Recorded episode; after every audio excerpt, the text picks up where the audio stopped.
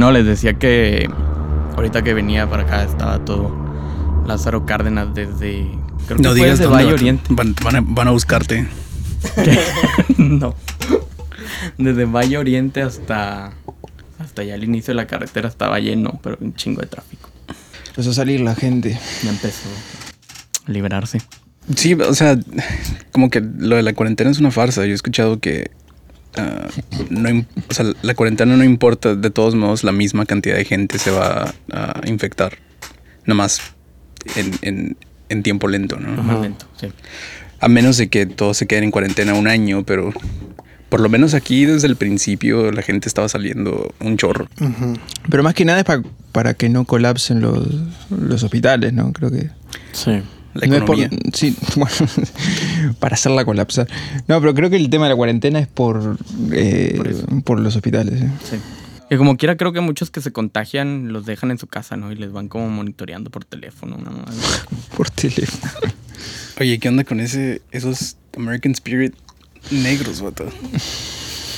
Cigarros para Son fuertes, fuertes, fuertes. hombre, hombre. Me busca, la, busca la boca, vato. ¿Eh? Me buscas la boca, vato. No, es que sí, o sea, hay diferentes tipos de cigarros, ¿no? O sea, unos los melo y otros que con que te fumes uno ya tienes cáncer, ¿no? Ajá. Sí. ¿Qué onda con los vatos que, que no tienen quijada? Random. No, creo que es que, para conocer gente. ¿no? ¿Sabes por qué me acordé? Pero no creo que fue porque fumaba el vato, pero este Roger, Roger Ebert, el crítico de, de cine, el vato le quitaron la, La quijada, la ¿no? quijada. Y de hecho el vato tenía como que crudo, así como que... Creo que, le, o sea, La le dejaron la quijada, la quijada por razones estéticas, pero era nomás como que un cuero, así. Y, y se, y se movía así como gelatina. ¿no? ¿Y qué haces con la quijada? O sea, la entierras. o la- Pues para poder chupar. pinche No, no, vato, no. ¿Qué haces en la vida normal? ¿Qué haces cuando te la quitan? ¿Qué, qué fue lo que más, lo más raro que hayan visto en términos eh, de cirugías en la cara o problemas faciales que, que estuvieron mal arreglados por cirujanos? Quién sabe, pero en estos tiempos hubiera sido. Qué valiente Roger Ebert que se dejó la quijada para poder seguir chupando picha. Qué, qué gran activista, ¿no? Sí, sí. No, es que pregunto porque cuando, cuando yo estudiaba, iba, iba, iba un vato a clases que, que tocaba la guitarra en la calle y vivía de eso, ¿no? Pero estaba desfigurado, vato. Desfigurado. Tenía.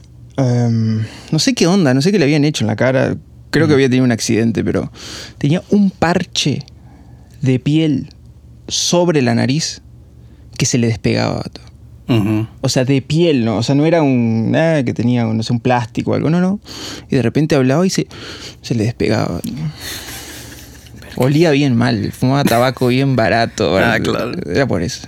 Oye, ah, ¿qué onda con. ¿Cuál es la película de. donde sale Michael Jackson? O sea, alguien como que impersonando a Michael Jackson. Y está en su casa y el vato abre una cajita y tiene un set de narices que se pueden como que atornillar en su cara. como si fuera el señor Papa. acá.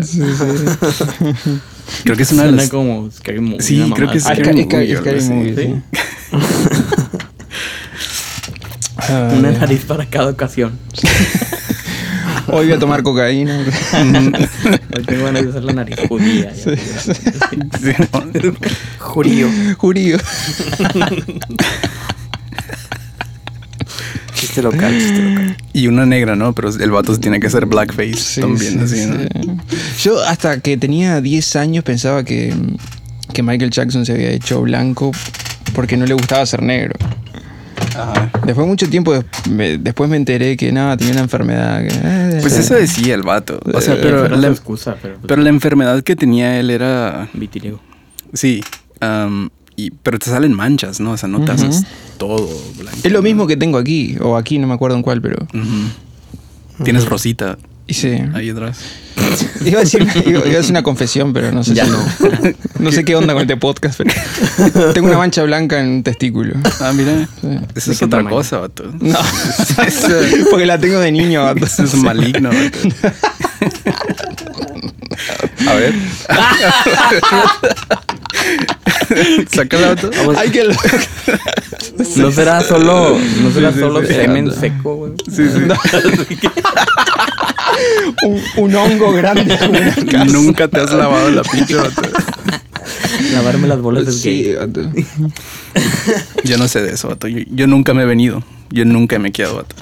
Soy un hombre de valores y, y principios. Yo no me vengo, me voy. Ujú. Justo cuando voy a venirme, me voy.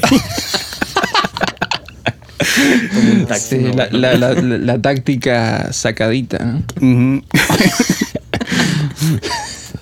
Eh, ¿Cuál? ¿Cuál era el tema?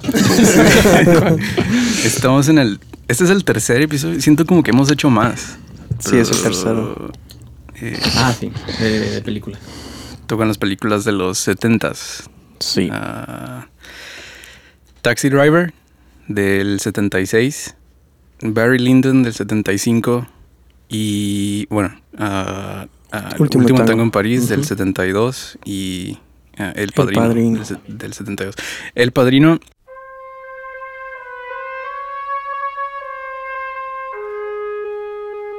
Es con la que batallé más, porque creo que es de las que más... eh, No sé, es como que una película tan perfecta que tengo muy poco que decir, ¿no? Pero seguro la historia está como que interesante, ¿no? Sí. Sí. Sí, yo la he visto no sé cuántas veces. Pero Yo caí en cuenta que creo que la había visto como que en pedazos, no la había visto Completa. completa. O sea, que la, o sea, la había agarrado así como que en la tele, ¿no? Y, y, y ahora que la vi me di cuenta que no, no la había visto. siento que, hay, que o aparte de la genialidad de, de los actores y el director, hay muchas cosas que, que mm, como que congeniaron para que saliera excelente la película. La anécdota esta, por ejemplo, de Al Pacino, que no sabía si este si esa escena iba a quedar en la película o no. Sí, las mujeres son súper maltratadas, como debe ser, ¿no? Sí, sí.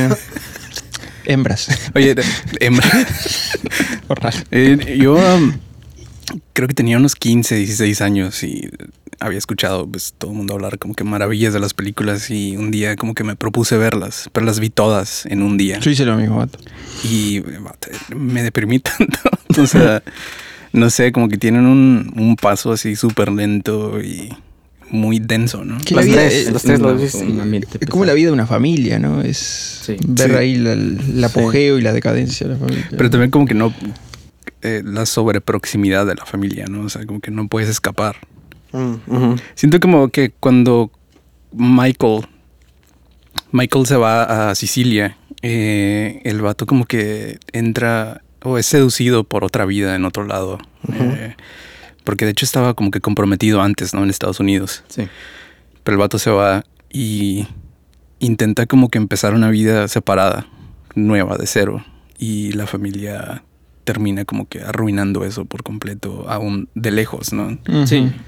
O Es sea, la sí. parte donde él intenta escapar de su responsabilidad y la responsabilidad lo sigue a su mundo pseudo perfecto, ¿no? Que también es donde se conecta él con, con la parte de su familia de la que él no quería ser parte y, y a pesar de eso la responsabilidad o el pro- los problemas lo siguen y terminan asesinándole a su Apolonia.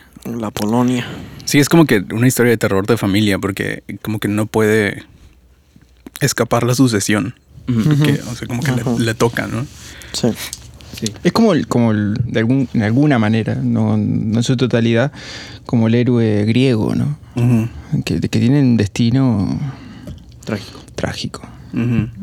Sí. Este, Digo, aparte de, creo que, o sea, el tema, el tema totalmente es la familia, ¿no? Es de lo, es de lo que habla la película y de, de qué estarías dispuesto a hacer con tal de protegerla. Incluso, pues llegan a tomar decisiones para proteger a la familia que al final de cuentas terminan siendo lo que destruye a la familia. La devoción a la familia destruye a la familia, ¿no? Exactamente. Se me hace interesante que eh, la línea delgada entre proteger la familia y actos absolutamente como que horroríficos y narcisistas. Eh, no sé si vieron a The Vice Sí. con Sí, este sí. con Christian Bale. Christian Bale. Y, uh, y al final el vato cuando le hacen el trasplante de corazón y todo, este, como que voltea la cámara, ¿no? Y dice como que, sí, o sea, posiblemente me odias, posiblemente piensas lo peor de mí, que deseas que esté muerto y todo, pero no me arrepiento, porque todo lo que hice lo hice para mi familia y para la tuya. Y no sé, es como que el lado oscuro del amor por la familia. ¿no? Es como una especie de nacionalismo. Sí. sí, es como que un, Soy un nazi familiar. domesticismo. Um, sí, la, la otra cosa que se me hizo muy interesante de la película es ah, el, el, el cariño que le tiene el padrino a Michael.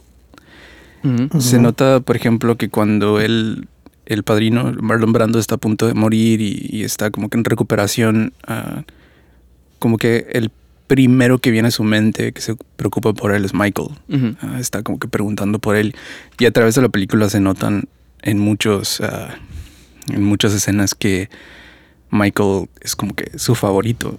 Ujú. Sí. Sí. Y se me hace interesante porque Sonny es el que está como que dedicado absolutamente a la familia y, y- y- y es como que inclusive su agresión la quiere como que hacer parte ¿no? de su devoción a, a la familia. Y no sé, el vato es como que altanero y quiere, quiere como que entrar en guerra, ¿no? Con diferentes ah, familias de mafia y así. y, y se nota como que Marlon Brando, a- aún teniendo esa devoción de parte de, de su hijo, cre- creo que es el primogénito, ¿no? Tiene un interés más por Michael que es el que al principio le vale más la familia. Y el que, y el que menos armas eh, en su personalidad tiene también, aparentemente, ¿no? El comienzo para enfrentar Sí. todo lo que tiene que enfrentar después. Sí, Pues porque es el vato... que, enfrentar, digo. que viene de la guerra, ¿no? Sí, Entonces, exacto. Es, es una persona recta y por eso mismo el padrino creo que es como lo quiere proteger y mantener fuera de esos, de esos límites hasta que viene el, el pedo este de del que lo intentan asesinar a Vito Corleone. Y el otro hermano es totalmente lo contrario. Este es un hombre serio y, este, muy frío y muy calculador. Y el otro güey es impulsivo y agresivo y representa pues, básicamente el, como la, la fuerza o la agresividad. Entonces, Ajá. Pero se me hace interesante, o sea, como que la, la posición de algunos papás de, de que sus favoritos sean los que se van de casa y los que no están como que muy clavados en la familia. No sé si es porque están orgullosos del hecho de que pudieron como que distanciarse y hacer su propia vida o porque es, es más narcisista, ¿no? Es como que quiero que mi influencia como padre llegue hasta, hasta el hijo que no le interesa, ¿no? Mi influencia. Pero no sé, o sea, siento que... que siento que yo lo he visto en, en mi propia familia. Sí. Ah, como que ah, mi hermana, que es un poquito más distanciada, este, eh, creo que es como que la favorita ¿no? de mi papá. Y, y no sé a qué se debe eso, eh, del hijo que está como que más en- al margen de la familia. Creo que se puede como, o sea, uno se puede reflejar más como en la gente que está muy cerca y a veces eso hace que los, eh, ¿cómo se llama? Que los, no menosprecies, pero de cierta forma los trates distinto a alguien que está, o sea, que lo ves más separado y lo ves independiente y lo ves como, o sea, te reflejas en uno que está al lado de ti y dices, bueno, este, este es como yo y el otro es como alguien externo, ¿no? Que se fue y se hizo independiente y le decir, o sea, es como un yo que quizás buscó un camino un poco más Sí. arriesgado, no sé, Sí, sí. Puede ser por ahí. A mí me mucha risa con ah, mi esposa una vez tuvo una cirugía y le dieron anestesia y, y se, se durmió, ¿no? Y, y habían momentos en donde durante la, la operación se despertaba y hablaba. y lo que hablaba era, ¿dónde está Adrián? Eh, ¿Dónde está? Y que si ya comió. Yo, ¿dónde está Adrián? Ya llévenle un sándwich. en la cocina. Y, y preguntaba también por, por la perrita que tenemos, este, ¿dónde está Betty? Y así. Am, no, a mí me da miedo, no sé qué voy a decir yo. a todo. ¿Dónde está mi Moog? ¿Dónde está mi Moog One? ¿Dónde están mi- mis pianos? Y- Sí. O ¿dónde estoy yo mismo? no? Todo perdido completamente. Tremendo narcisista. lo hace. Sí. A mí, a mí me gustó eh, cómo se, se asume que Sony es como que el, el bueno, ¿no? Una vez que atacan a, a Vito. Y hay como varias escenas donde eh, de una manera muy condescendiente eh, tra- tratan de una manera muy condescendiente a Michael, ¿no? Como que, ah, tú... mo-". En parte creo que es lo mismo, lo que están diciendo ahorita, ¿no? Que lo quieren cuidar, ¿no? De, o sea, varios como que Sony y el, y el otro, no me acuerdo, el que es consejero, ¿no? El consigliere de la familia, no me acuerdo cómo se llama. Sí. Que es Como- el adoptado, ¿no? Sí, como que lo quieren este, mantener al margen, ¿no? También, Sí. y como que...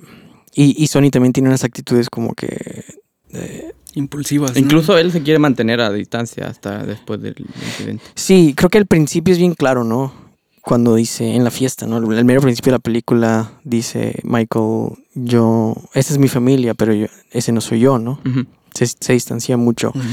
Y me, y me llama la atención en todo el, el arco de, su historia, ¿no? Donde, ah, s- no sé, pero a mí, a mi parecer como que Sony era como que el reemplazo claro de su papá, pero también tiene sus propias broncas, ¿no? Que es demasiado agresivo, es demasiado impulsivo, ¿no? Sí. Y entonces Michael siempre está como que a la sombra o, o al margen, ¿no? Hasta que se va, bueno, hasta que ocurre el ataque a su papá y es donde empieza toda esta transformación, ¿no? Y es una... Y eh, después como que va mostrando esta entereza y esta tranquilidad, ¿no? Y que lo hace como el que lo convierte de repente en el claro sucesor de su papá, ¿no? Y se me hace bien esa parte, esas, esas escenas como que se me hicieron muy claves, ¿no? Ujú. Sí. Pero que, que también es una exigencia de, de- de este tipo de, de familias mafiosas, ¿no? Si sos un impulsivo. Vas a morir en Chile. valiste, ¿no? Sí. Y par- a mí te- parte de lo que me gusta mucho es como que se manejan también dos tipos de... Bueno, primero la moral extraña que tiene el padrino, ¿no? Eh, que es diferente a la que tiene Michael y la que tiene Sony, de que...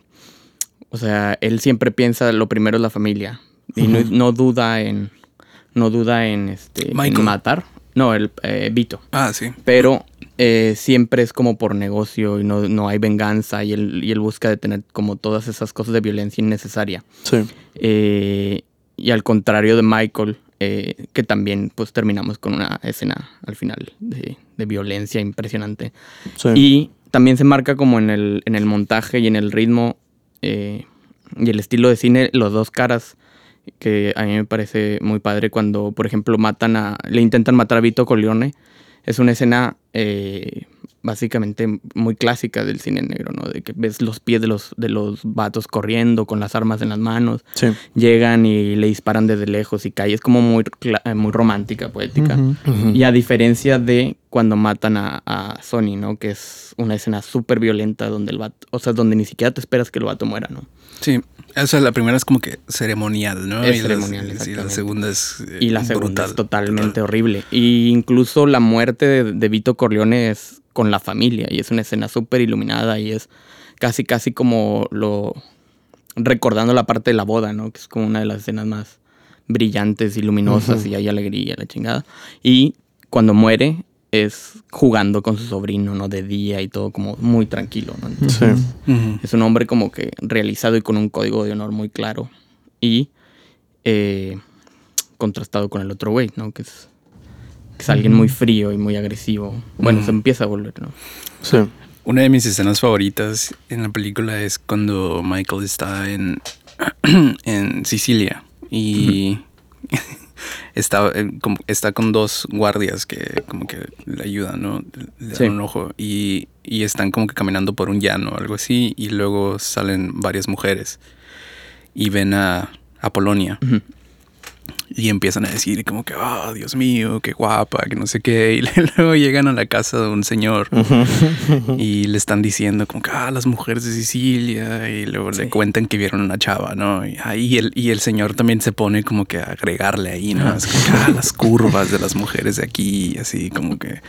um, y eh, digo, resulta que es su hija, ¿no? Su hija. Pero me encanta lo que viene después. Es, es, um, no sé, creo que no soy de ninguna manera como que un tradicionalista o, o muy conservador, pero se me hace, se me hizo una escena como que muy bonita cuando... Digo, porque Michael no dice nada, casi nada, ¿no? Cuando están hablando entre ellos, así, de las mujeres, así, y como que el, el señor se enoja cuando se da cuenta que es su hija, porque, ah, tiene un, un vestido eh, morado, ¿no? Y una cinta morada, y así. Y el vato, no, no, y se, Se mete a su casa y luego como que Michael, el- como que, no, no, dile que venga. Y este, habla con él y le dice como que, ah, pues le da un pedacito de información ¿De quién es? Ajá. Sí, o sea, le dice, esto es muy valioso, o sea, te podrían matar si, si supieran algunos que tú sabes esta información. Y tu hija perdería un, un, ah, un padre en vez de ganar un esposo. Y no sé, como que... Decir, se me hace raro porque de cierta manera, personalmente, a mí no me gusta tanto la idea de que tienes que ir a pedir permiso, ¿no? Al padre, algo así, pero... eh, posiblemente es como que algo bello que ahorita ya no, se- un poco la... no se hace para nada, ¿no? O sea, es- Ujú. ahorita los vatos llegan a casa de sus novias y pitan desde afuera, ¿no? O sea, o una cuadra de lejos, ¿no? Sí, sí. No, a, mí, a mí me encanta la escena esa de cuando, cuando Michael está en, en el bar. Ujú. Esa escena... Hay una tensión ahí. O sea, Pero- cuando va a agarrar la pistola y eso, ¿o qué? No, cuando... Cuando va a matar al Eso. el jefe de la policía. Al- Sí, pero que le dejan la pistola atrás del... baño, ajá. del baño. Mm. Que, digo, de mucho tiempo después me, me enteré de que hasta esa escena él no estaba no estaba seguro en el, en el elenco de la película, ¿no? Y cuando actúa esa parte, ah, ok. Sí. Bueno, cuando la ven montada. ya Cuando la ven Paramount montada, Ya dicen, ah. bueno. Es que ah, este Al Pacino antes no tenía. O sea, después de esa película se convirtió en Al Pacino. Y la gente de Paramount no, no estaba muy seguro de, de- ni de él ni de Coppola. O sea, dudaban de los dos y tenían un co, creo que un codirector que los estaba como revisando siempre. Eh, a ver qué hacían, a ver que no la cagaran. Y después de ver esa escena fue cuando les dije, bueno, ya pueden ir solos, hagan lo que quieran. Pero pero hay como cierta mm, como cierta naturalidad en esa escena, es co- como algo bien raro, como que está no sé si si el si si Al Pacino está siendo consciente cuando está actuando que no está a la altura y ese y esas y ese y ese conflicto interno de él como actor lo lleva a hacer un- una escena increíble porque como que yo siento cada vez que veo esa escena como que hay ahí algo en él como que no no sé, como que trata de acomodarse, pero en ese intentar acomodarse hace una escena genial. De hecho, ese, el, el policía que sale... Puedo estar equivocado, pero creo que él sale en una película de Stanley Kubrick, eh, The Killing, donde hace Sí. como que un robo de un banco. ¿Sterling? ¿Cómo, cómo se llama? No me acuerdo cómo se llama, pero ese vato está loco. no sé si han visto entrevistas de sus últimos años de vida y el vato, o sea, era... Odiaba Hollywood, hacía películas nomás por el dinero. Mm. Y el vato, ah, ah, después de hacer una película, se iba. a- siempre estaba como que en la selva o en, en- en- en En la las junglas y en las playas y así, como que. ah, no sé, después de lo de Epstein, cuando escucho que alguien es como que aficionado de las islas y como que el. Eh, eh, Tailandia, Filipinas y todo, Filipinas y todo, se me hace como que sospechoso, ¿no? Como que andan ahí ¿Qué va a para- hacer ahí, no? pues coger niños, obviamente. sí, sí. O sea, eh, no sé, pero Bueno, creo que Marlon O Brandon... con de- monos. sí, o con- sí. Eh, Creo que después Marlon Brandon se va a una de estas islas y, y tiene un hijo con una nativa de ahí, ¿no? Una india de ahí. sí. Ah, sí, el vato. Que después se suicidó ella. La hija. Sí, lo único peor que es es que estés con una mujer y después de que está contigo se vuelve lesbiana. Sí, otro. Sí, ¿no? Es mejor que se mate. Mejor que se mate. Sí, sí. Y deja una carta escrita. Sí, sí. Um, Pero eh, bueno, um, yo también pienso que el look de, de El Padrino ah, es, es interesante, es como que bastante oscuro. Sí. Cre- Que creo que es algo recurrente durante los 70s, pero a mí se me hace que es algo que influyó mucho en las películas, por ejemplo, de Fincher, donde la iluminación en muchas escenas es como que muy mínima. Ah, y específicamente el- al principio de la película, donde está Don Corleone en, en su oficina. Sí. y vienen vatos como que a, a pedirle favores y así. ¿no? El look de esa oficina, impresionante. Impresionante, o sea, no sé qué. Contrastado con el, con el patio y la fiesta y todo. Sí. Es como- Sí. De hecho, leí que, que como que se quejaron, ¿no? Los ejecutivos. Cuando que estaban estaba viendo muy oscura. que estaba muy oscura, ¿no? que, ¿Qué onda? ¿Sí está bien? Como que sí creyeron que estaba mal el proyector o algo. Suena bastante posible. Sí. Pero creo que también era como que la intención de, de, de que no le vieras los ojos a, a Vito, ¿no? Y darle toda esta aura de, Como- de, ma- de maldad, ¿no? O sea, Pero también como deferencia, ¿no? Como que. Como Ellen DeGeneres, que salieron un chorro de, de, de acusaciones de que es como que bien cruel y así. Ah, ah, dicen que nadie la puede ver a los ojos. ah, caray. Sí, que ella le pide que si va a haber como que un, ah, un empleado nuevo o lo que sea. Es como que. Que me vea la barbilla. Estamos No. hablando de la presentadora de esta. Sí. ah, Sí. um. Y también como que tiene chicles afuera de su oficina. Para que si entras tienes que Traer un chicle. sí tener un chicle No para que no huela tu aliento. Para que no- sea, un chiste Para muy- evitarse muy- el pro- la, la malo. molestia de decirte, ¿no? ¿Qué, qué? No. Ah, no. No, pues di- dilo. No, iba a decir, y eso que es lesbiana, pues si fuera mujer, capaz que. Oye, tú leíste, me estabas diciendo el otro día algo que ah, como que Coppola incorporaba errores. Ah, sí. Leí que, o sea, hay, un, hay una escena donde un, hay un hay un matón, ¿no? Que está como que es- estudiando sus líneas Ujú. Para poder entrar con el, con el, con el padrino, ¿no? Y, Ah, sí. y luego cuando ya le dice lo que le va a decir, la caga, ¿no? Y, y está gracioso. Y entonces creo que se grabó al revés, ¿no? Se grabó primero la escena donde el actor lo arruina la escena. Y entonces Coppola se quiere quedar con esa escena. Le, le, le pareciera, le pareció así como que... eh, Natural. na- así como que encantadora, ¿no? Que- Porque el actor estaba muy nervioso, porque era Marlon Brando, ¿no? Sí. Entonces se le hizo, se le hizo padre a este, a este, a este Coppola y, y, y pensó en agregar la escena donde está ensayando las, las líneas, ¿no? Entonces como que bien orgánica la, la grabación, ¿no? O sea, no tan, no tan cuadrada, sino como que de alguna manera respondiendo, ¿no? A lo que se está grabando y, y agregando cosas también. Se me hace, que se me hace como que parte de, de- de ser un genio, ¿no? O sea, no Sí. nomás, no nomás planear al, al, al- así a la letra lo que quieres grabar, sino también responder a lo que estás grabando, ¿no? Y incluir otras cosas. A lo que está pasando en el set. Lo mismo pasa también, creo que en la escena de la- del hospital, con el hijo del panadero, ¿no? Que, están, que, que le da como. Que le dice, ponte la mano aquí y finge que traes una arma y así que se ponen los dos a, a Ah, sí. cuidar al, al, al, al papá, ¿no? Que está allá arriba en el hospital y está temblando y no puede prender el cigarro. Y, y también es parte de que ese actor era como muy principiante Sí, y, te- ¿no? súper nervioso con, con todo el con todo el crew, ¿no? Y, y se justificaba, ¿no? Iban a rodar otra escena y estaba muy nervioso y dijeron, bueno, vamos a rodar la escena donde tiene que estar nervioso. Sí. grabaron esa. Sí. Bueno, eso lo escogiste tú, Antonio. Sí. Mi película favorita. y eh, posiblemente podemos hacer un arco ahí a la siguiente que escogió Juan, Taxi Driver. Cuando estaba viendo Taxi Driver, ah, me sorprendió mucho. Bueno, ya la había visto hace, hace Mm. años. Bueno, la, la he visto como dos, tres veces, pero la escena del final siempre me impresiona, aunque ya, ya la he visto, ah, el, el exceso de violencia. Sí. El clímax. Sí, el clímax.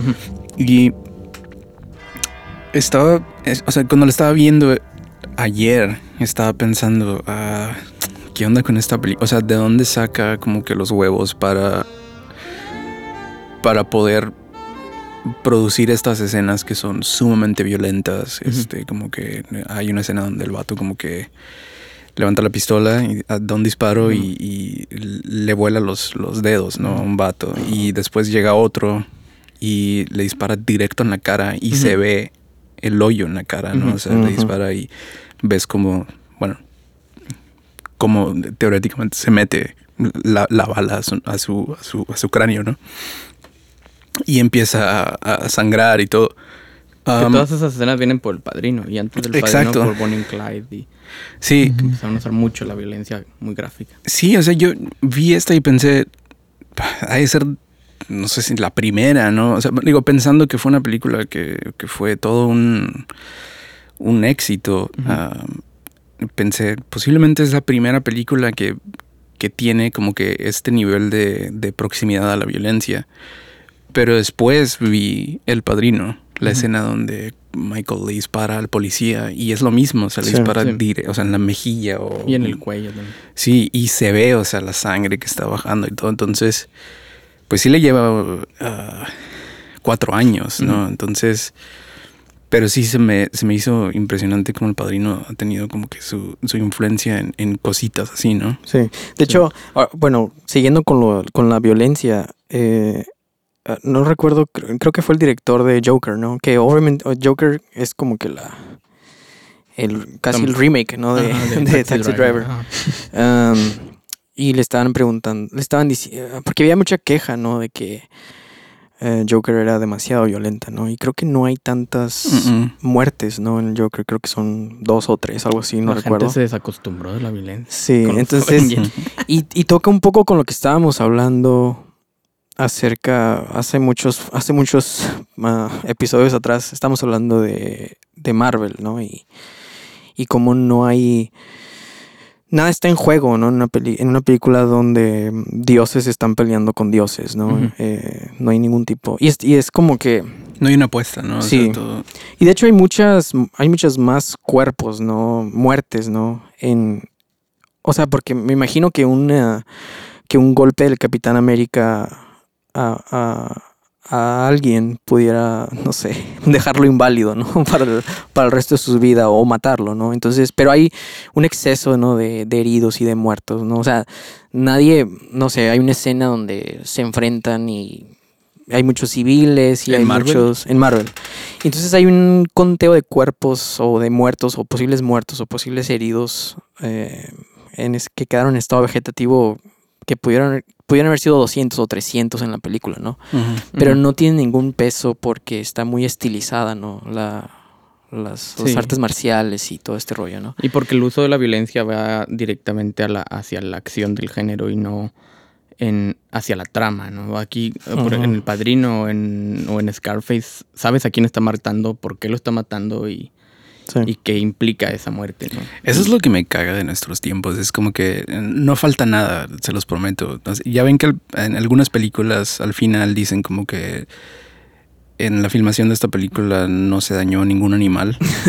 Siento que lo que sí es en la filmación de esta película no se dañaron ni murieron ningunos personajes ficticios.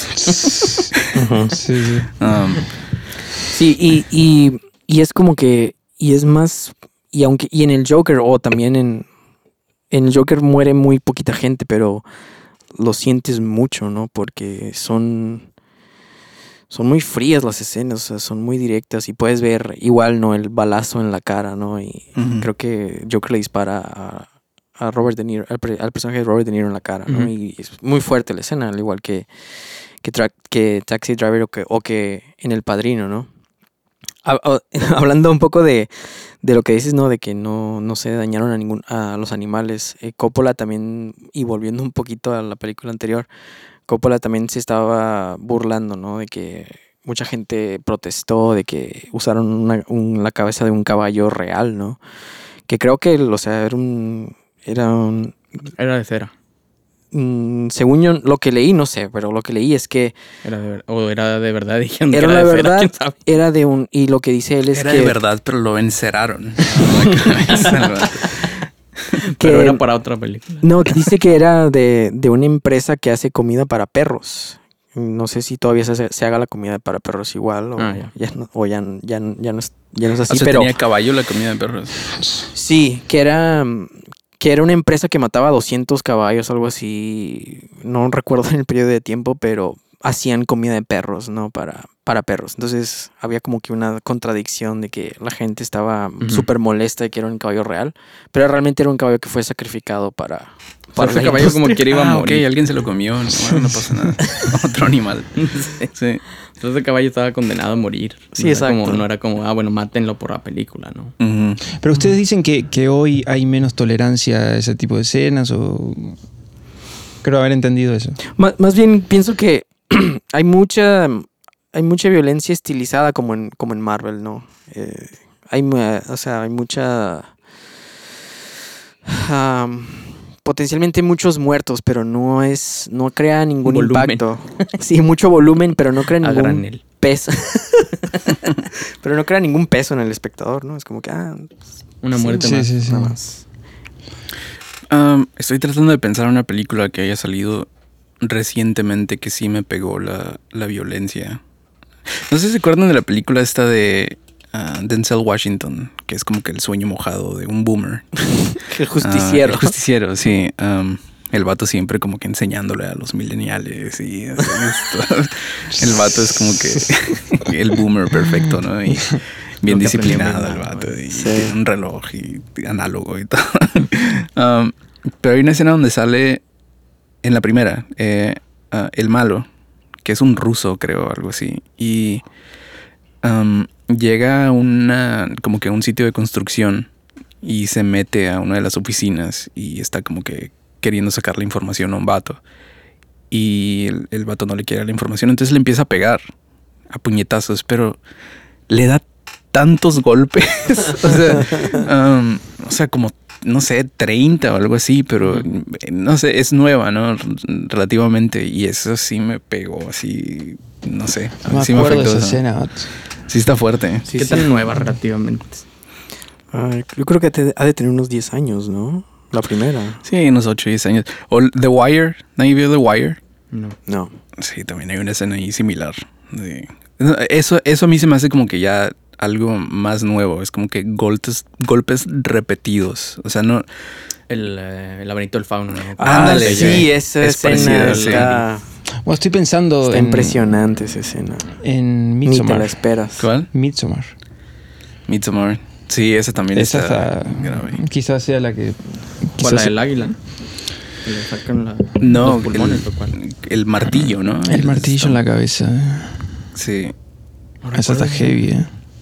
O sea, todavía no, no me creo esto de que la gente ya está como que ah, ah, protosensible o no sé, ah, ya no pueden sentir nada, ¿no? O sea, sí creo que depende todo del estilo, porque algo de lo que decían de, de Scorsese en los 70s y los 80s, bueno, a través de toda su, su, su carrera, creo que han dicho que está demasiado estilizado Mm, eh, eh, la violencia en, en sus películas.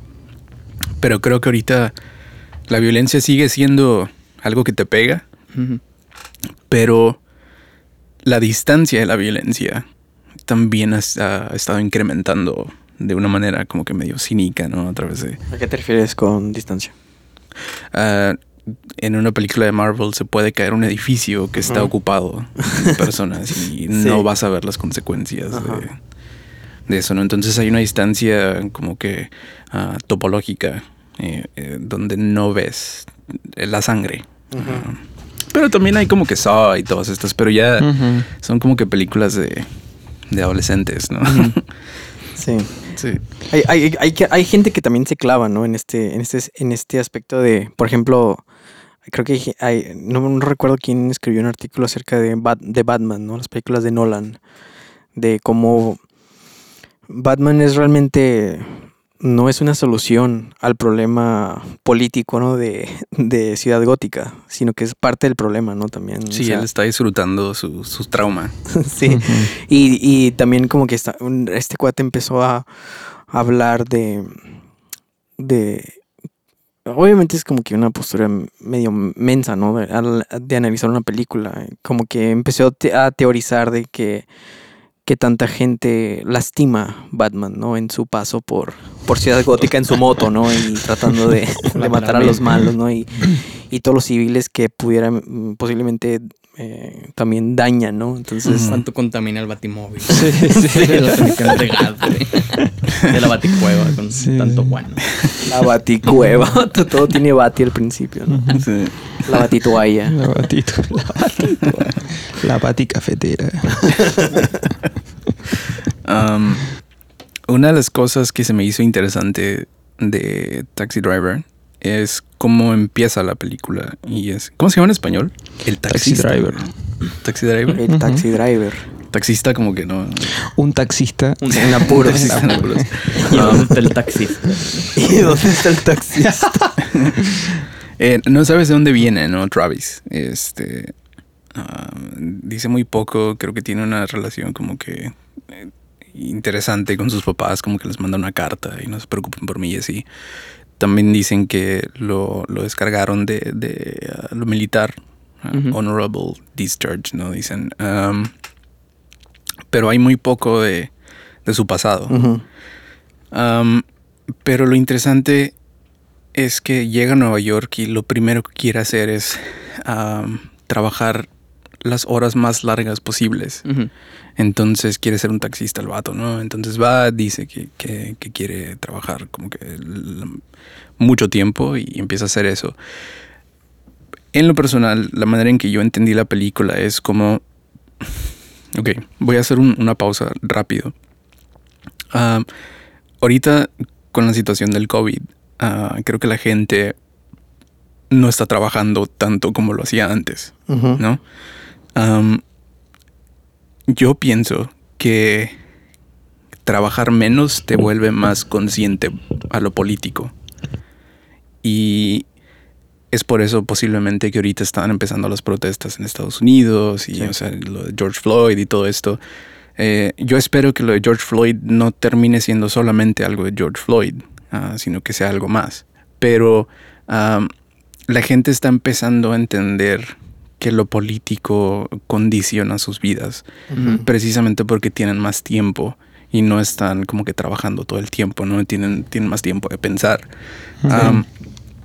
Trabajar horas largas posiblemente significa que no tienes el lujo de pensar en política. Sí. Hay una escena en la película donde ah, el- el- un- un- una persona que está como que tiene una campaña para ser presidente se mete en su taxi, ¿no? Y es bien chistosa la escena porque él le pregunta como que, ah, ¿qué piensas que está como que mal con el país, ¿no? Y, y Travis no tiene ni idea que está mal con el país, nomás empieza como que a quejarse de la ciudad y que huele mal y no sé qué, o sea, eh, eh, el vato está tan metido en, ah, en, en su papel de, de clase trabajadora que no, no entiende el, el contexto político que habita. Sí. Um, y obviamente para mí la moral de la película es que ah, entre más estás como que ah, metido en tu trabajo y es un trabajo que tal vez no te trae como que catarsis, ¿no? Es más bien, es para distraerte. Enajena, ¿no? Sí, se empieza, te enajena ah, socialmente, pero también ah, todas tus emociones no sabes dónde ponerlas. Ah, no sabes de dónde viene tu frustración, tu ansiedad. eh, no entiendes el panorama político. Y es que no hay espacio, o sea, de- digo, por decir un ejemplo, el reciclar, o sea, llega, llegan de trabajar 10, 8 horas y que te digan, bueno, y aparte tienes que llegar a reciclar, a cocinar y todo lo tienes Sí, que sí. separar y la chingada y bajar y y todo. Y es como, no, y la verga. o sea, Ahora tienes, o sea, tienes que está comer. mal, pero también es como... Tienes que comer saludable. es mi hora libre y luego No puedes comer carne. la chingada. y así. No, yo creo que hoy la situación es más compleja todavía. Porque, ok, no piensas en el contexto político, social en el que estás metido todo el día. Sin embargo, tenés una. em, una agenda mediática ah, disponible, Ujú. Eh, resumida, eh, digerible, que te da la sensación de ser partícipe, ¿no? Ah, inclusive digerida, ¿no? digerida, pero eh, esto de los portales de noticias, por ejemplo, de las aplicaciones, eh, imaginen- imagínense ustedes en la década del 40 u- una aplicación de noticias, donde están todas las noticias reducidas a no sé cuántos caracteres, eh, donde están divididas en secciones y tienen que llenarlas como sean. Bueno, paso, creo que lo vivimos nosotros cuando, cuando comenzó esto todo del COVID, ¿no? Todos los portales no hablaron otra cosa por un mes y medio de, este, que no sea del COVID. Creo que hoy pasa eso, ¿no? Este, la enajenación reside en que no tienes otra opción que agarrar la, agenda mediática del momento. Por eso yo creo que esto de Floyd, eh, digo, salvando la, crueldad y todo, ¿no? Lo, obvio, eh, es parte de la agenda mediática. Sí, sí. no creo que ha habido otra escena en, todas las películas que yo he visto donde se me apretó el recto más que cuando el vato lleva a su a la chava al cine porno. o sea, el vato es, completamente psicótico y, posiblemente también es por eso, porque no se ha dado el tiempo de, de, de como que acostumbrarse a las, a las reglas no escritas de lo social, ¿no? Porque el vato viene de lo militar, está trabajando todo el tiempo tiene dinero, ¿no? Pero dentro de lo que dentro de las condiciones de, clase trabajadora que tiene, ¿no? O sea, al final le da algo de dinero a esta Jodie Foster, le da como 500 dólares, algo así, que es mucho dinero, ¿no? En ese entonces. pero sí, creo que, o sea, es, no creo que ha habido otra persona, o, perdón, otro personaje más psicótico que, que Travis Bickle, con excepción de Freddie Quell en The Master, uh, que no se me hace que es The Joker. creo que The Joker, el papel fue como que un, reciclaje de lo que hizo con, The Master, ¿no? Sí. A, mí lo que me, llama la, atención de la película es la, la, siento muy depresiva, ¿no? En el sentido de que él se ve, él se ve como un agente de cambio pero que en realidad no... O sea, quiere rescatar a gente que no quiere ser rescatada, ¿no? Esa parte como que se me hace muy triste y, y también creo que conecta un poco con lo que vivimos ahora, ¿no? No, no a ese nivel, pero lo que mencionabas, ¿no? O sea, él está totalmente aislado de la sociedad, o sea, no, no, no sabe interactuar, quiere conectar, pero no, no lo logra. No sabe cómo. No sabe cómo conectar por ejemplo, con la chava esta con la que está saliendo, ¿no? Y luego también quiere salvar a, la, niña, ¿no? Que es una prostituta y, tampoco, o sea, lo logra, pero también la niña no, no da indicios de que quiere ser rescatada, ¿no? Y se me hace totalmente triste, ¿no? Esa película. Sí, sí. ¿han, visto a esta gente que tiene mucha ansia de, de que noten que es buena, ¿no? Que, que publican sus twitters o YouTube acciones buenas. Sus cuadros negros. De que donando dinero o haciendo buenas acciones. Yo ayer, tuve un día como que muy violento. Tiraste los platos como la, hermana de Sony. no, o sea, violento en el sentido de que impulsos, arrebatos de, de escribir algo, pero digo, no, entro en como que en lo mismo, ¿no? y ya. Y hay tanto para hablar de eso. Sí. Y, la otra cosa también de la película es, la parte final, que para mí terminó siendo como que paradójicamente ah, más violenta. Creo que censuraron la película el, grado de color al final por, para que la sangre se viera oscura, como mm. casi negra, ¿no? Ah. que no se viera roja. Que no se viera roja, pero termina siendo negra, que es posiblemente peor, ¿no? O sea, es como que eh, tiene una conexión directa con la nada, ¿no? Y es y creo que eh, la mayoría de las personas lo que quieren en la vida es hacer una diferencia ah, y, y, él tiene esa necesidad también, pero no sabe dónde ponerla, ¿no? El vato quiere trabajar para el gobierno como un agente secreto, este quiere ser parte de un movimiento político, aunque no entiende la política, este al final termina como que en la escoria, ¿no? tratando de, de, salvar, de salvarle la vida a una prostituta. pero todo resulta en el color negro. ah, Mm. termina disparándole a algunas personas y, y- y resulta siendo como que nada, ¿no? Ah, ah, son como que las consecuencias de su violencia, es, es el, el vacío. Sí. A mí me Ah. encanta la escena donde sale Martin Scorsese en el taxi. Que le dice, Ah, sí. "Estacionate aquí. Y Está loco el ves allá en la Sí, sí. ventana. No mames. Me desesperaba como el vato. Su actuación. Me, me desesperaba como el vato hacía una pregunta y si no contestaba Travis, después de un segundo se la hacía otra vez. Como seguía, que, sí, What do you think about this? ¿Huh? ¿Huh? What do you think? ¿De que crees que estoy el loco? vato no lo dejaba en ¿Que paz. estoy loco? Ah, de pensar que estoy loco. Sí, Sí, tú sí. piensas que estoy loco. No, ah, estoy loco. No, y el vato ni no siquiera loco, ni man. siquiera quería respuesta, no es como que ¿qué piensas de esto? No, no, ni me digas, ni me digas. Yo no, tú nomás mantén el metro prendido y así. Es impresionante. Dicen que el, pues, no, que el escritor y que este güey se, se dormían con pistolas y se ponían hasta la verga eh, mientras escribían la película, ¿no? Sí, se supone que Hay Schrader historias muy extrañas y violentas sobre eso. se supone que Schrader la escribió en 10 días la película. Este, creo que lo comisionaron y el vato no tenía tiempo y en en 10 días creo, creo que tenía como 26 años. No Y puede él- ser. Y se encerró con un revólver y un whisky. Él también un es- revólver cargado y listo, ¿verdad? él yo también me, yo me encierro con un revólver y un whisky. me- sí, sí. No escribes nada, ¿no? Um, él- sí, creo que, digo, hay un mito, ¿no? Del escritor alcohólico que puede escribir mucho, que creo que algunos sí, ¿no? Charles Bukowski, como habíamos dicho, seguro sí tomaba y el vato podía escribir. Dan Harmon es un famoso ah, alcohólico que también es como que funcional. Howlbeck Um, se debe poner también hasta. ¿Quién? Howlbeck, sí. No, el vato da como que pláticas con su vino y su cerveza, ¿no? Pero, ah, bueno, Paul Schrader terminó siendo como que una leyenda de su- por su propia cuenta, ¿no? Ah.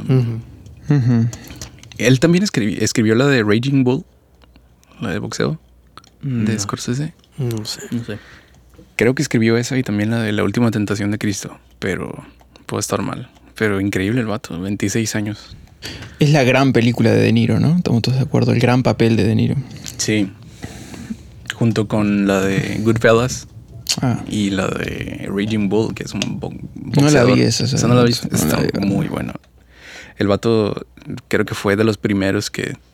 Toro salvaje, sí, pero. Toro Subió de peso inimaginablemente, o sea, kilos y kilos y kilos nomás para la... Y ahorita ya lo hace Christian Bale en todas sus películas, ¿no? Pero ah, creo que De Niro fue de los primeros que estaban tan metidos en su papel que tuvieron que transformar su cuerpo para Sí. Que fue a audicionar también para, para El Padrino, ¿no? Oye, eh, estaban diciendo, est- estaba leyendo que Dustin Hoffman era una posibilidad antes de Robert De Niro. Esa hubiera sido una comedia. Hoffman. ¿Quién sabe? pues un vato judío chaparrito. o sea, ¿Quién ¿no? sabe? ¿Quién sabe? ¿Quién sabe? Woody Allen era. Sí, es como Woody Allen. Vito Corleone. Sí, sí. Um, nos vamos a la otra. Nos vamos con Último Tango, Ok. que se la escogió Andy.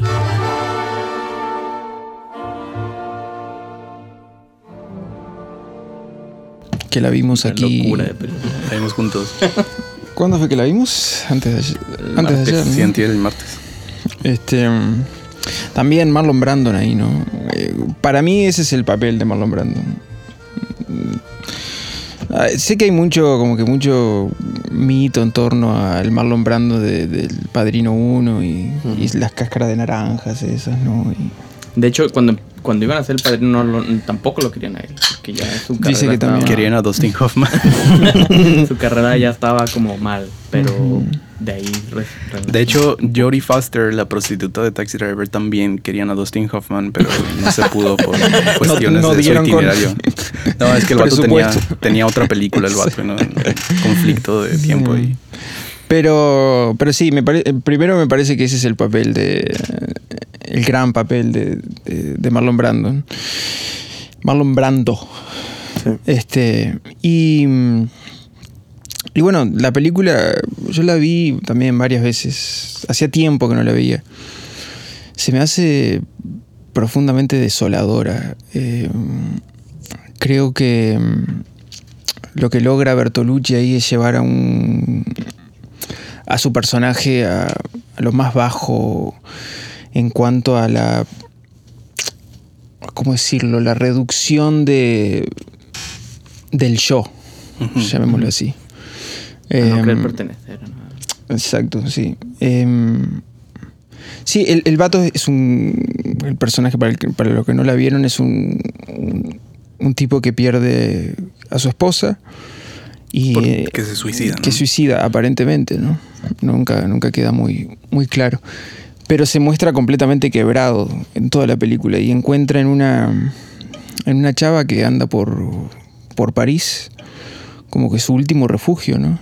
Ahí su último su última salvación y es muy Pero es condicional, ¿no? es condicional Con que no sepa quién es, ni su historia, de dónde viene y todo. los nombres por ejemplo O sea, ¿no? el vato está como que.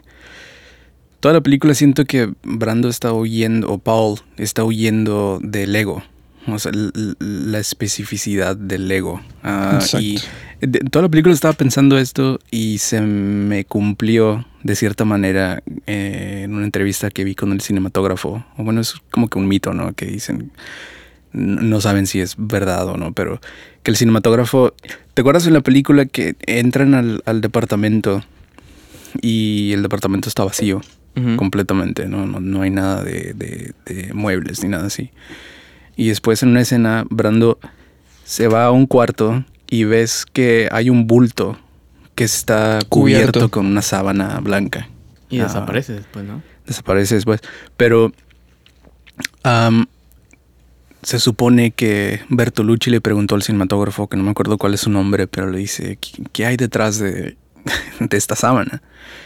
Y que le dice, no sé, este, pero de seguro es el ello de Paul o el id. Ah, entonces es como que lo que está tomando espacio en el, en el setting cinematográfico que tiene una presencia pero está ausente Cubierta, ¿no? ausente de cierta manera sí y pero de todos modos como que distorsiona el espacio y es lo que hace Leyo Ah, sí Sí, digo, eh, como, como decía recién, me parece que es el gran personaje de, de Brando, aparece sumamente quebrado. Y como decía también, que, que- que tú también lo, lo mencionabas, es el intento por hacer desaparecer cualquier indicio de identidad consciente, ¿no? A mí me gusta mucho la escena donde, donde empiezan a hablar de, de, ok, de las reglas del juego, digamos. Este, que le dice, por favor, no me digas tu nombre, no quiero saber tu pasado, yo tampoco debe ser el mío. Dice, pero ella dice algo así como que, bueno, tenemos que inventarnos un, un nombre. Y él, y él empieza a decir, ok, mi nombre, y empieza a hacer unos ruidos bien... Prefiero llamarme como un rugido. Sí, sí, sí. bueno como empieza a bramar el vato Sí, empieza a hacer unos ruidos bien ridículos y, y absurdos, ¿no? Em, pero eso de la identidad yo lo vi, lo veo bien marcado en el personaje de ella. Cuando ella sale de la casa, ¿no? Que actúa con completa normalidad, este, con el idiota de, de su novio. eh, y cuando entra a la casa es otra, ¿no? Es- Sí. Obviamente podemos decir que es más ella en la casa que, que fuera, inclusive dentro de la casa eh, lo mata a, a Brando. Este, y me gusta mucho también el. les- hay, hay dos escenas finales que me gustan muchísimo.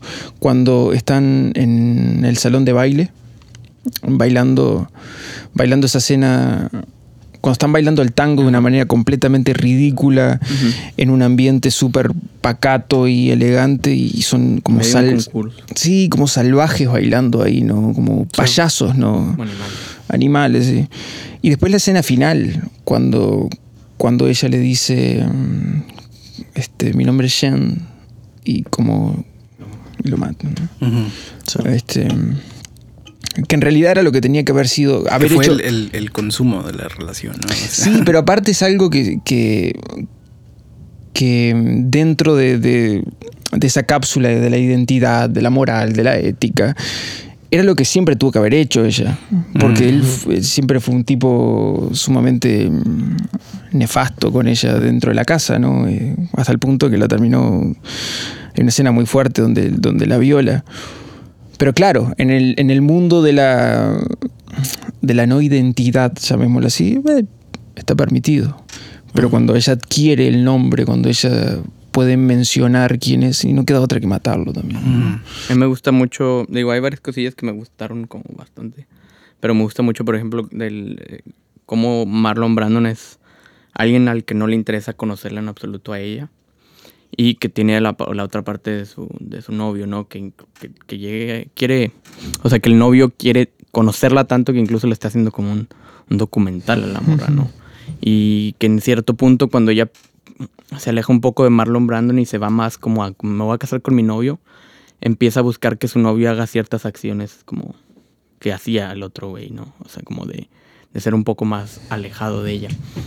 Y también me gusta mucho, creo que, creo que es cuando se conocen o cuando llegan a la casa, que ella dice de que eh, hay que poner una, una silla en- aquí en la chimenea o algo así. Y él dice, no, las sillas van hacia la ventana. Hablando un poco de, de- Sí. Que yo lo comprendí como de que ella quería como buscar a alguien, un hogar o alguien que la cuidara. Sí, quería mantener quería un pie irse- irse de ahí, ¿no? fuera de la, de la puerta, ¿no? O sea, Ajá. un pie adentro y un pie fuera, ¿no? Exactamente. Ah, sí, se me hace. eh, Ok, ¿han visto la de.? Creo que lo vamos a hablar después, pero Silencio de los Inocentes. Ah. Al final, Hannibal Lecter, spoiler, ah, se va a Costa Rica o no, no sé dónde el vato.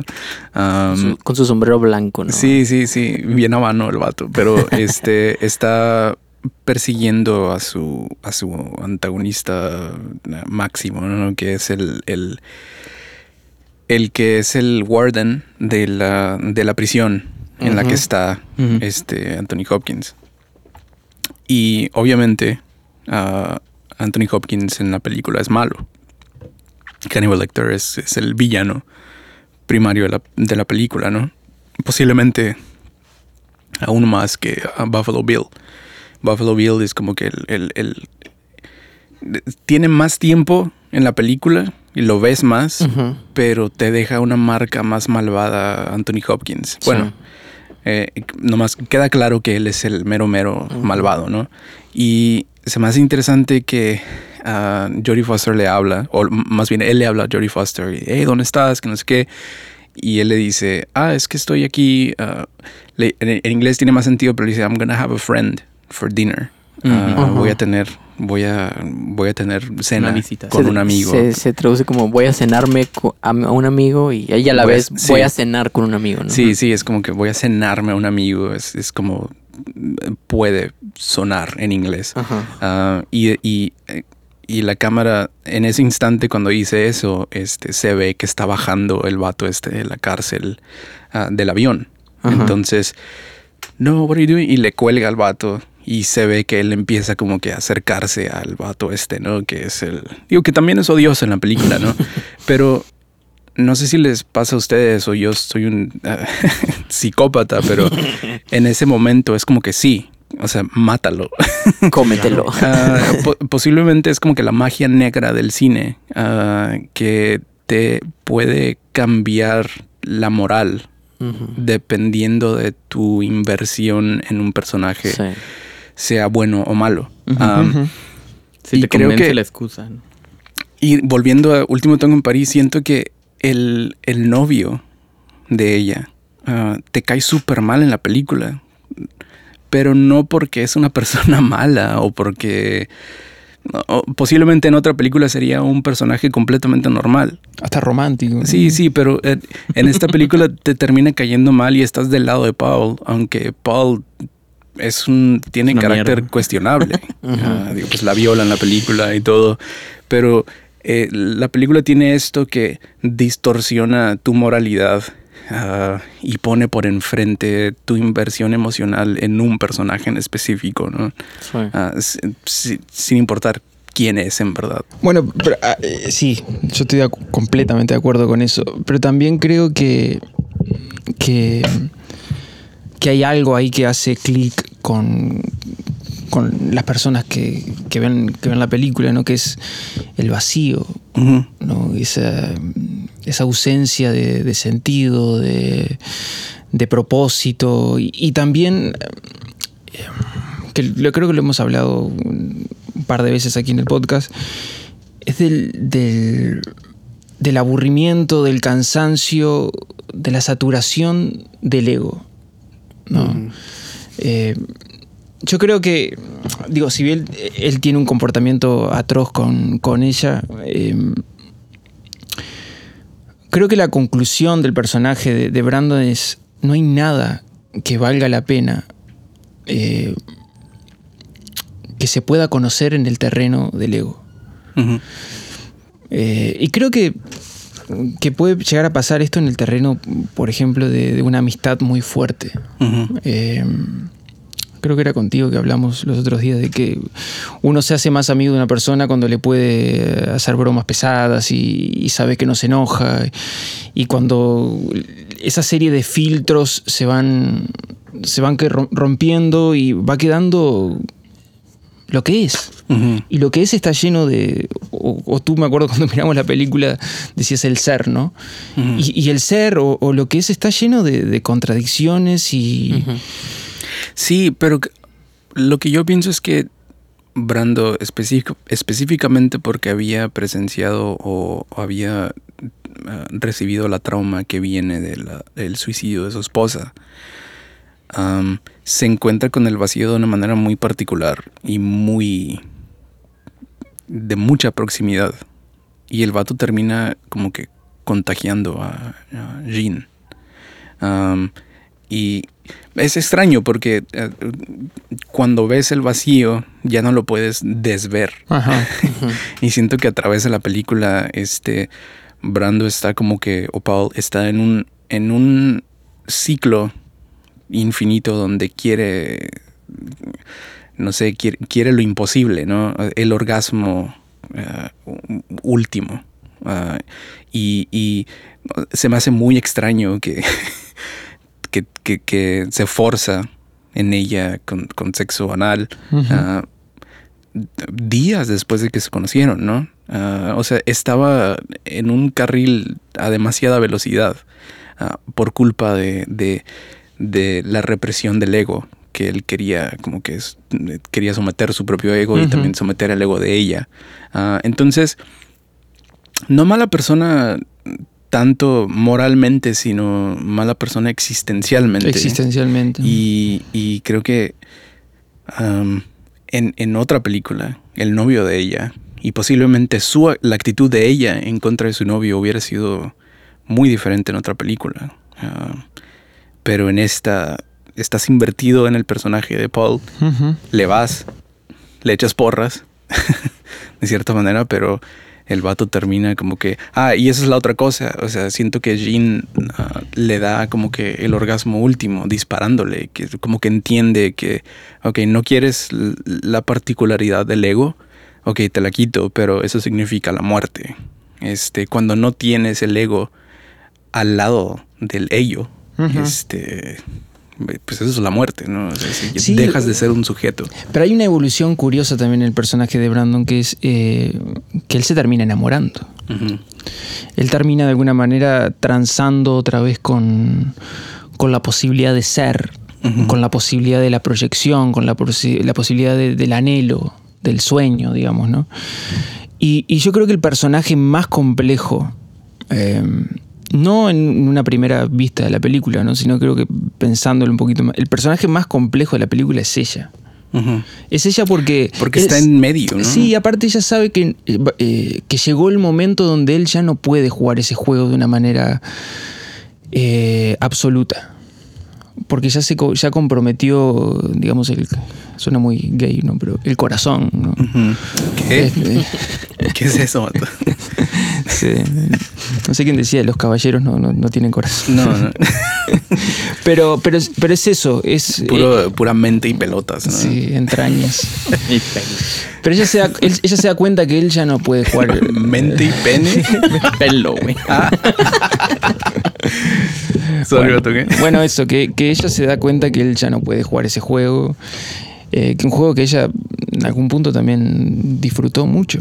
Sí, y no estoy diciendo que ella es inocente. O sea, creo que él la contagió a ella y después ella empezó su propio interés Sí. de Ajá. querer En el seguir juego. el juego, de, de Digo, no reprimir sé, el sí, ego. Sí, porque no aparte sé qué piensan ustedes, pero yo siento que ella es la protagonista. ella es la Pues sí, protagonista, claro. Empezamos con ella y se totalmente. acaba con ella. Y ella es la que totalmente. tiene el cambio. Porque aparte mata. Sí. Digo, algo que dentro de la crueldad de la película parece ah, algo menor, ¿no? Pero Ujú. termina matando. O sea, algo que. No sé, creo que. Sí, o sea, creo que es el, es, es- es el, el resultado del virus que le pegó a él. que es, o sea, el, el- el peso es existencial. Que aunque él posiblemente al final quería salirse de ese lugar, este, ella ya no lo podía dejar ir. Entonces. Porque también viene de, de- Sí. del otro güey que está haciéndole un documental que es todo totalmente lo contrario a lo que hablamos del, Sí. ego. Pero el hecho que, perdón, que, eh, no sé si vas a seguir, Antonio. Sí, no, nada más básicamente eso de despegarse de lo... De, o sea, lo que aprendió fue despegarse un poco de la superficialidad, superficialidad de... súper fea, así. el- Esa madre del otro güey. Pero el hecho que ella lo haya matado quiere decir que está más del lado de la casa que del novio. Estamos de acuerdo. Sí. pero después de conocerlo, ¿no? O sea, no, no, no se me hizo como que ella estaba en, en ese en ese lugar antes de, de conocerlo. O posiblemente sí. Posiblemente nomás requiere un empujoncito sutil y ya estás ahí, ¿no? En el, en el, en el lado existencial y la ansiedad, dentro de la ansiedad existencial. Sí, digo, estoy pensando en las primeras escenas de, de- de ellos cuando, cuando se encuentran. Pues cogen inmediatamente. Cogen inmediatamente, sí. sin Sí, sí. siquiera hablar, ¿no? Casi. Increíble. Increíble. Y como animales. Y como ani- Literalmente increíble. Sí, y también, este, bueno, hay que creo que hay que comentar un poquito la, la escena más, quizás de las escenas más extrañas en el cine de los últimos no sé cuántos años, cuántos años pero cuando, cuando Brando se pasa la mantequilla por, eh, por la, la picha y, y la viola a la chava, ¿no? Eh, escuché una, una interpretación muy, muy curiosa de un crítico argentino que decía que lo que se está pasando Brando por la picha es la... El exceso. No, el- es la... ay, la marca del diablo. ¿Por qué? Es el código de barra. es el mercado. Ajá. ¿no? Este, en esa enajenación que, que- que- hablando justamente del personaje de, mm, eh, de Taxi Driver, Sí. esa enajenación del tipo también que lo pudo haber llevado a esa condición, ¿no? Digo, una teoría. Bueno, a mí me gusta también mi teoría, que es, es el exceso. O sea, porque el- el- la grasa no es nada más que eh, o sea, lo que se acumula, acumula en el, en el cuerpo por exceso de comida. Y es, es- el vato se está untando el exceso como tal, ¿no? O sea, para también hacer un, un acto que termina siendo excesivo. ¿no? Grotesco. Bueno, como estamos en tiempos de activismo, deberíamos decir que qué mal. qué mal que Marlon Brando hizo eso. Y qué mal Bertolucci. Un, un, un Una gol- palmadita. Un golpecito en la, en la, sí, en, en la mano, ¿no? En las pelotas.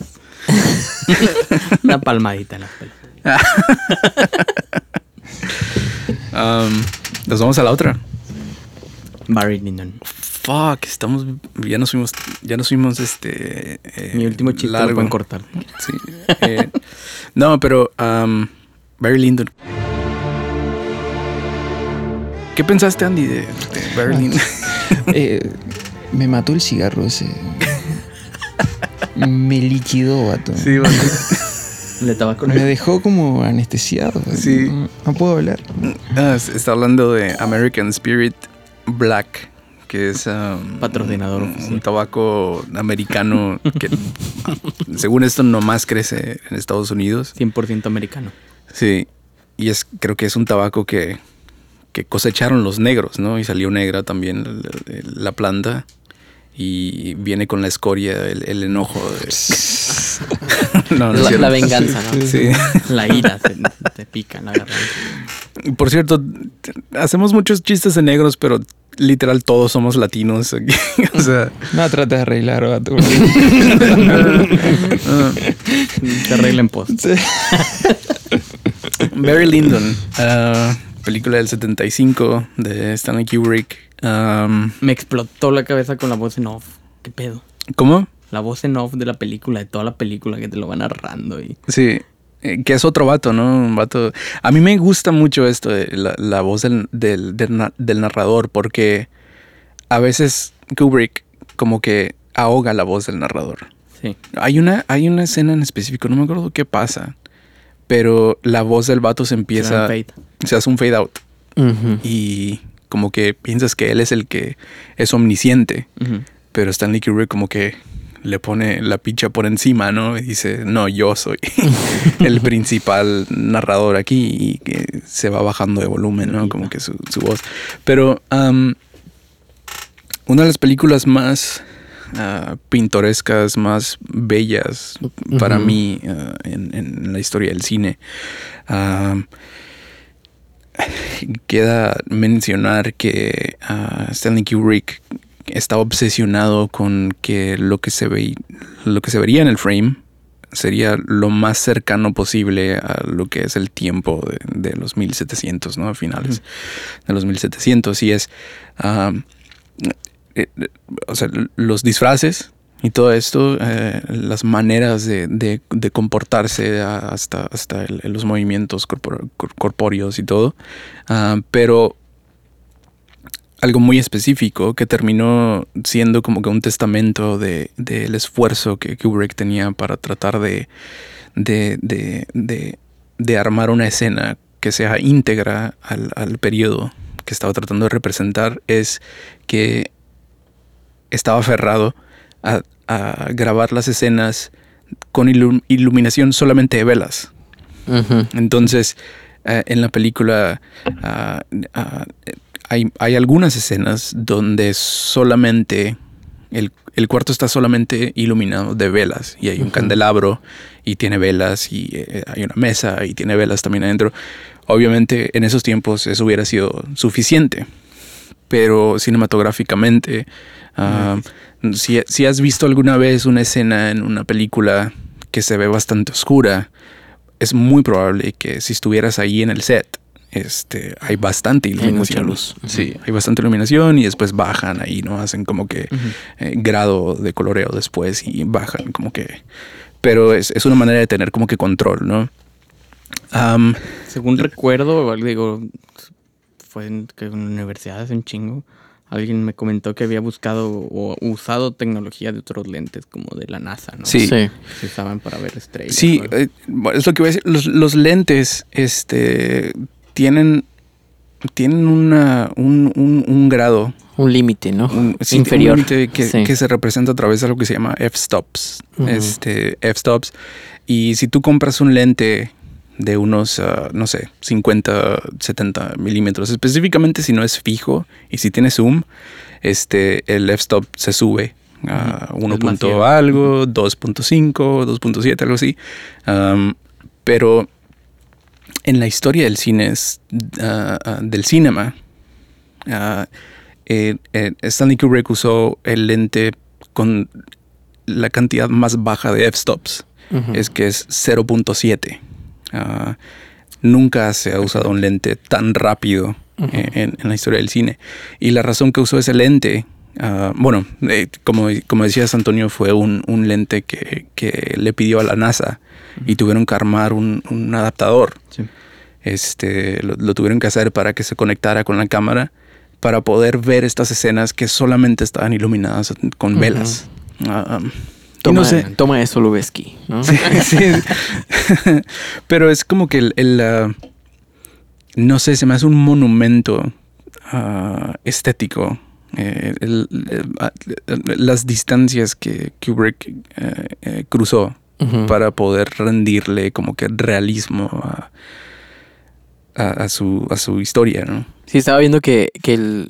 que- no sé re- realmente que. No sé si fu- fu- mm, tuvo alguna función en la película, pero la persona que le, que le hizo la adaptación a la cámara le dijo que básicamente la cámara la iba a arruinar de cierta manera, ¿no? O sea, nada más iba a poder usar ese lente, ¿no? Sí. Y Kubrick dijo, pues dale, o sea, me vale, dale. O sea, Sí. No, para y- poder lograr hacer eso, ¿no? Sí, y creo que eh, en la película las tomas donde ves que la cámara está fija, posiblemente están, están usando ese, ese lente. Mm, Ah, ah, y también de noche, ¿no? sí. Creo que tuvieron que coreografiar algunas cosas para, para que lo que pasaba es que con el 0.7 f-stops la gente no se podía mover mucho porque Sí. se, se como que se borraban. Sí. Entonces tenía, había como que cierto grado de coreografía Sí. ah, para evitar eso. estar más estáticos. A mí, a, a mí lo que me llamó la atención es, eh, no sé, la puedes ver como que ahí el, el nivel de detalle, ¿no? Que le pone a la película, porque yo lo que veía era, eh, mu- o sea, escenas de que pudieran ser, o sea, cada frame pudiera ser, voy a sonar bien pretencioso, ¿no? Pero una, un cuadro de arte, ¿no? Renacentista, ¿no? Sí. Y puedes ver ahí como que todo este el acomodo de los actores y hay escenas que por ejemplo tienen un zoom o un zoom para enfrente o para atrás y puedes ver como no es coincidencia que el actor esté parado en, en cierta posición, ¿no? Porque al final la, la toma te muestra lo que pudiera ser un cuadro Sí. artístico, ¿no? O sea, un cuadro, una, una pintura, ¿no? Y ahí y, vi- y vi como unas... mm, básicamente, um, alguien, no sé, una persona en, en YouTube hizo como que un, un video donde estaba empatando ciertas escenas de la película con cuadros renacentistas y como que un... O sea, una fidelidad al, al, al, al arte de, de ese tiempo y, y, y podías ver pues que todo estaba pues planeado, ¿no? O sea, Sí. estaba pintando un cuadro básicamente con esa Mm. película. Sí, y, y una de las cosas que a mí me distrae a veces de, de películas de periodo es que ah, todo está hecho, la, la gente está actuando contemporáneamente, ah, o, sea, Ujú. o ma- o sea, en el tiempo en el que vi- vivimos, ¿no? O sea, si es, si es una película del siglo XV, de cierta manera están actuando como el siglo de ahorita, pero hay ciertas cosas que parece que están mal, ciertos movimientos corpóreos, ciertas este, inflexiones de- del- de- de- del tono de voz y así que se ve que fueron a propósito ah, como para deconstruir lo que, lo que nuestras expectaciones modernas, ¿no? Hay una escena donde Barry Lyndon se, se sube a un caballo y hace como que wave goodbye, ¿no? O sea, les dice adiós con la mano a, a- a su mamá y a otro vato, pero lo hace de una manera bien rara, este, eh, la manera en que mueve la mano y es como que eh, conociendo a Stanley Kubrick de seguro como que hizo un tipo de research y se dio cuenta que no, esta es la manera correcta que lo hacían antes, ¿no? Y la otra cosa, yo soy muy fan de los directores, este, no, no, no soy tan fan de, de actores. Si fuera director yo sería muy fan de los actores, ¿no? Pero a mí me interesa más cuál es la siguiente película de, de Paul Thomas Anderson, cuál es la siguiente película de Steven Soderbergh, lo que sea. Y se me hace medio ah, perfectamente malvado y- y tan, y muy interesante que Stanley Kubrick casi nunca trataba con actores increíbles. Ah, creo que Tarantino, aunque no soy muy fan de Tarantino, tiene algo de eso. O sea, no usa actores que son como que ah, legendarios, ¿no? Este, eh, pensando en Ice White Shot, ah, donde usa a Tom Cruise y a Nicole Kidman, que creo que no son super actores, pero son muy bellos. Este, al igual en esta película usa a este, fuck, no me acuerdo cómo se llama el vato, pero el, protagonista y, Barry Lyndon y, la chava con la que se casa, no son excelentes actores, pero ah, Stanley Kubrick de cierta manera como que hasta malvada, como que los trata como juguetes y se sienten como juguetes vulnerables que están dentro de esta historia que está siendo completamente controlada por él. Y son como peatones, ¿no? O sea, no, no están como que al, al centro y al frente, o sea, de hecho, hasta cierto punto se ven como perdidos y perturbados por la producción y por... ah, ah, ah, no sé, el, el- lo, extraño de la historia. Ah, la novela que escribió, que, que- que se escribió, que fue adaptada para, por Stanley Kubrick para esta película. Am, dicen que es la primer novela que, que no tenía un héroe. Ah, que el protagonista no era un héroe, que tenía intenciones que eran cuestionables Sí, y que, que no. Pues no, no, no cabía como que dentro del parámetro de lo que era la novela del tiempo, ¿no? Sí. Y se me hace muy interesante que Stanley Kubrick siendo como que un misántropo ah, bastante famoso y que estaba interesado no tanto en lo virtuoso, sino en lo, lo interesante y lo innovador. Se refleja en el casting, se refleja en, en- en los actores que escogió y es... ah, son secundarios. Sí. Y no sé, se me hace un acto perverso que termina en resultados muy interesantes en la película. O sea, no, no estaba impresionado en cómo actuaba Barry Lyndon, ¿no? O su esposa. O, Eh, hay un vato que sale en The Shining. Es el, es el, el ah, Gra- O'Grady, creo que se llama. Ah, que el- e- es un fantasma, creo que sale en, en el, en, el, ah, en el baño que está pintado de rojo y le dice como que tienes que corregir a tu familia. Él sale en Barry Lyndon, es el...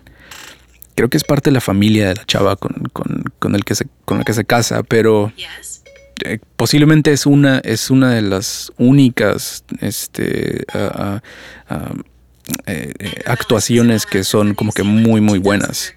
Y no sé, eh, se me hace que era algo, él era, Kubrick era posiblemente tan megalomaníaco que no quería actores que quitaran demasiado, ¿no? De, de- de- cuestionarían. sí. que, que cargaran la película, ¿no? Exacto, Desde- sí. de- él, él es el que quiere cargar la película. Sí, Pero son, son igual son eh, actores con profundidad psicológica y no sentimental.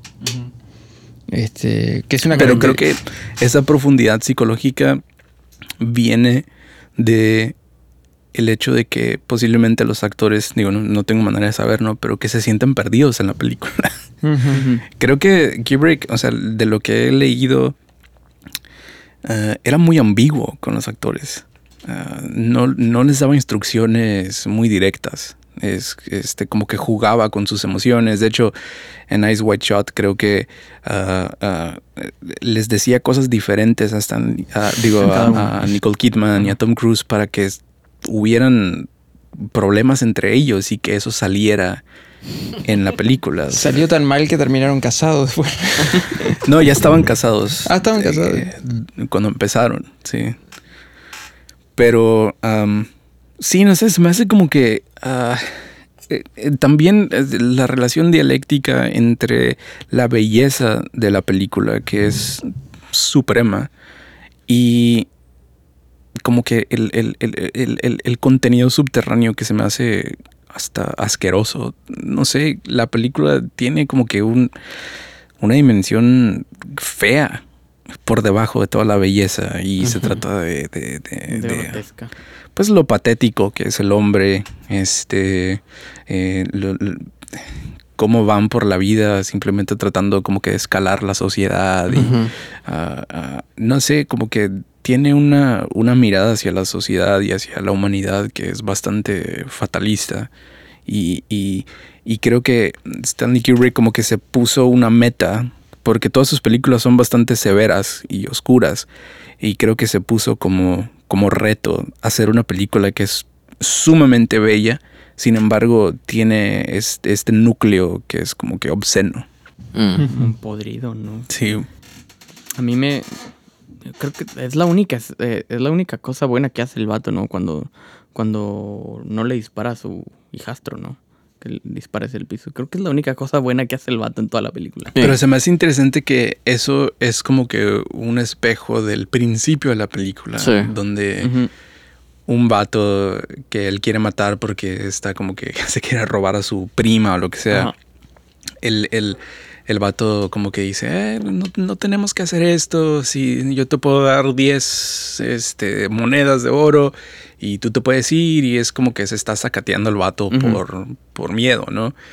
Y siento que igual el vato termina teniendo miedo al final y por eso no le dispara, ¿no? Y el. Tu lectura es como que más oscura, ¿no? Que Sí. Y. Bueno, cuando se muere también, o sea, son pocas las partes donde puedes empatizar con él, ¿no? Cuando se le muere el hijo, que es súper triste y, y cuando siente como ese patriotismo cuando escucha al otro güey que, que le dicen que se espía y que tiene que ir a, a verlo y que cuando escucha su acento el vato se rompe y empieza a llorar, ¿no? Sí, sí, sí. Y dice, bueno, y se peina, ¿no? Así, soy un espía. Y la otra cosa también es, um, hay algunas películas que no puedes estar seguro instantáneamente de que son comedias. Eh, Pero si la empiezas a ver teniendo en mente que está chistosa, yo me estaba cagando de la risa viendo Barry Lyndon, o sea, esta última vez. Ah, está muy chistoso el diálogo, está muy, muy chistoso, o sea, la drama, o sea, lo dramático que son las personas y eh, cómo se tratan y qué tan, qué tan egoístas son todos y, o sea, es, es sumamente chistosa. Entre Odisea y esta, ¿hay alguna otra? ¿De, de qué? ¿Otra película de, De Kubrick. Kubrick? O- ¿Cómo? O sea, ¿hizo alguna otra película entre Odisea y esta? O sea, ¿en su vida? No, en medio. Ah, am, no estoy seguro. Creo que Clockwork Orange o qué. No, Ah. ese fue de los ochentas. Sí. Posiblemente Suena un, no. un salto muy extraño, ¿no? Sí. De, de Odisea a Sí. Berlín. Ah, y otra cosa también, o sea, eh, a, mí, a mí siempre me ha cagado Handel. Eh, nunca me ha gustado la música de Handel, pero teniendo en mente como que la estética de Barry Lyndon, eh, he estado escuchándolo y me gusta. O sea, ya como que le, le, le sopla vida, ¿no? Pero sí, creo que es un, es un monumento del cinema simplemente por su belleza, que uh, m- muchos otros directores necesitan mucho más que simplemente su película sea bonita o que se vea bonita o pero este vato siento que él pues lo hizo con, con todo, ¿no? Y, y, y sí, val- sí vale la pena. Haciéndole honor a mi, a mi, mi lineal interno, le pregunté al dios Google y, y Clockwork, Clockwork Orange es, es la película que está en medio. Ah, ok. Es del 71. 71. Esa la tengo que ver otra vez. Siento que no la he, la he visto, pero en- como que en pedazos. Yo- cuando está bailando, ¿no? Hay un baile al principio que está bailando el capitán con la prima. ¿no? y que se ven como eh, muy estúpido, ¿no? Pero, muy pero se ve bien tonto sí. él, sí. Sí, y, creo que es como una forma de, de- de- de- de describir a la película, ¿no? Porque los ves como ahí danzando, eh, así como súper elegantes, pero al mismo tiempo torpes. Sí. Y luego te vas con el otro güey que se supone que es un don verga y... y Don Verga. Y empieza a sonreír y el vato tiene como los dientes podridos. Sí, y todo sí. esto, que es como súper Sí, grotesco. Siempre se que- ve de lejos, ¿no? Antes. Sí. Y es como que, ah, el, vato soldado uh, honorable hombre y todo, pero honorable justo empieza como que el Y aparte zoom- tiene mucha gracia y porte, ¿no? Y luego zoom y es todo podrido y así como nervioso, sudado. Como, es como Sí, esa sí, es- sensación extraña de la película. Y también, también siento como que hay un tipo de. de, ah, de, de humor inglés que creo que lo capturó muy bien. Es como que. eh, el extremo es Mr. Bean, ¿no? Sí. O sea, la- las caras estúpidas que hace Mr. Bean y todo. Pero creo que algunos actores de esta película como que lo alzan al arte, ¿no? o sea, la estupidez de, de un inglés, ¿no? bueno, hacemos la, la, la votación y terminamos. Ok. Um, No puedes votar. no puedo votar por Barry bueno, ese es, es un 3 automático, ¿no? Sí, sí. No, pero uh, Ah, es que no la vio. No, No la vi. ah, Palmadita en las bolas. sí, sí. en, la, en la de la mancha. bueno, es que no hay un número de por medio. Ya, va- ya dimos la vuelta completa. ¿verdad? Estuvo perfecto eso. No hay un número de por medio. Bueno, sí hay. 1.5 sería el... ¿Está bien? ¿De qué estás hablando? ok. O sea, Como puntaje Pues si no neutro. o sea para cero, no ponerle pues 0 ponerle ni dos. 3 sería 1.5 en medio. Ah, ok. Ah, bueno, Antonio, Barry Lyndon, ¿A, a cuál? Barry Lyndon. Eh, de todas las demás, uno. 1. Juan, Dos. 3. Yo. Ah, último tango, Andy, Tres. 3. Antonio, Dos. Juan, Dos. 2. Creo que 1. Godfather, Andy, Uh, me había olvidado que estaba ese. Tres. Tres. 3. Antonio, 15. Tres. entre 5, 3. Juan, Tres. 3, 3. Yo también. Taxi Driver, Dos. 2. Antonio, Tres. 3. Juan, Tres. 3. Yo le pongo 2.